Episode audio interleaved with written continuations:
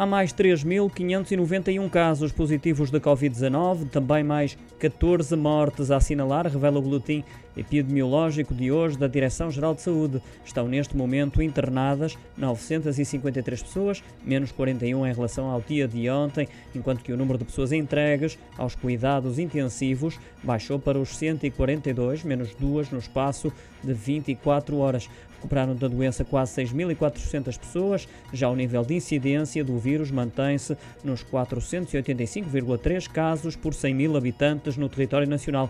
O risco de transmissibilidade permanece igual, ou seja, ligeiramente abaixo de 1,1.